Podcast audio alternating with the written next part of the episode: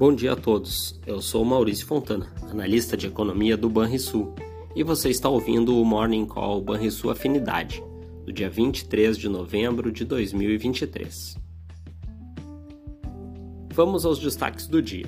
No exterior, com o feriado do Dia de Ação de Graças nos Estados Unidos, espera-se que os mercados tenham baixa liquidez e a agenda fique esvaziada.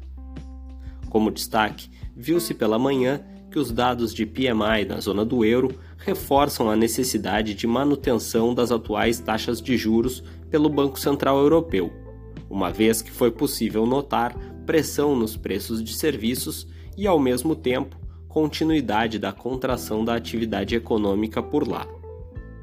No Brasil, a agenda de indicadores também é limitada, com alguma relevância apenas para a sondagem da indústria da construção, da CNI. O mercado deve voltar sua atenção, contudo, para a fala de Gabriel Galípolo, diretor do Banco Central, às 10 horas da manhã, enquanto Roberto Campos, presidente da instituição, fala apenas em evento às 18 horas. Nos mercados, no início desta manhã, até o momento, as bolsas internacionais parecem tentar sustentar os ganhos recentes, mas com pouca força. O principal índice da bolsa alemã opera em alta de apenas 0,12%, em um movimento bastante modesto, na tentativa de encerrar a quarta semana consecutiva de valorização.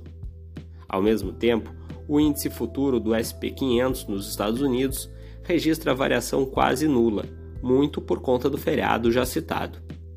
Entre as commodities, o minério de ferro primeiro vencimento chegou a cair quase 1% durante a madrugada, tem baixa de somente 0,19% agora.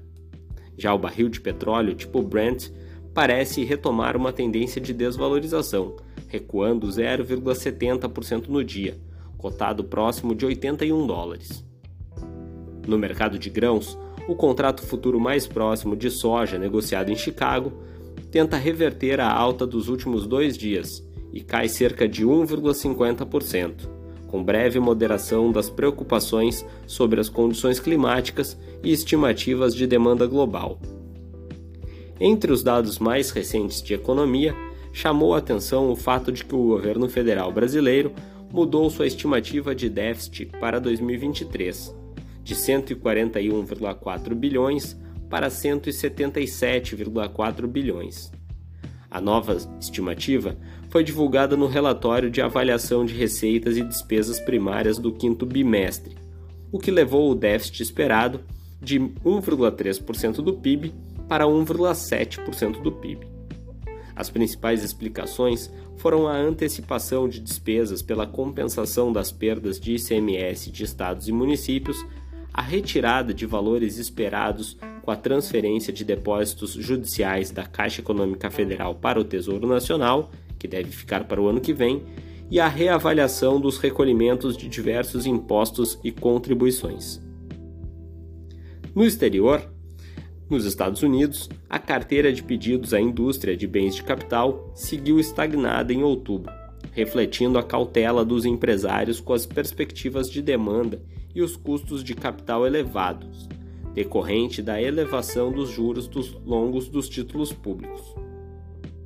Além disso, o índice de sentimento do consumidor da Universidade de Michigan caiu para 61,3 pontos em novembro, em sua quarta queda mensal consecutiva. O indicador de expectativas foi novamente destaque de baixa por conta do aumento do pessimismo das condições futuras de ambiente de negócios. Apesar de os entrevistados terem reconhecido o recuo da inflação corrente, as expectativas pioraram, tanto para os próximos 12 meses, que passaram de 4,2% em outubro para 4,5% agora, quanto para o longo prazo, que subiu de 3% para 3,2% agora. Você ouviu o Morning Call sua afinidade com as informações mais relevantes sobre economia e investimentos no início do seu dia. Bons investimentos a todos!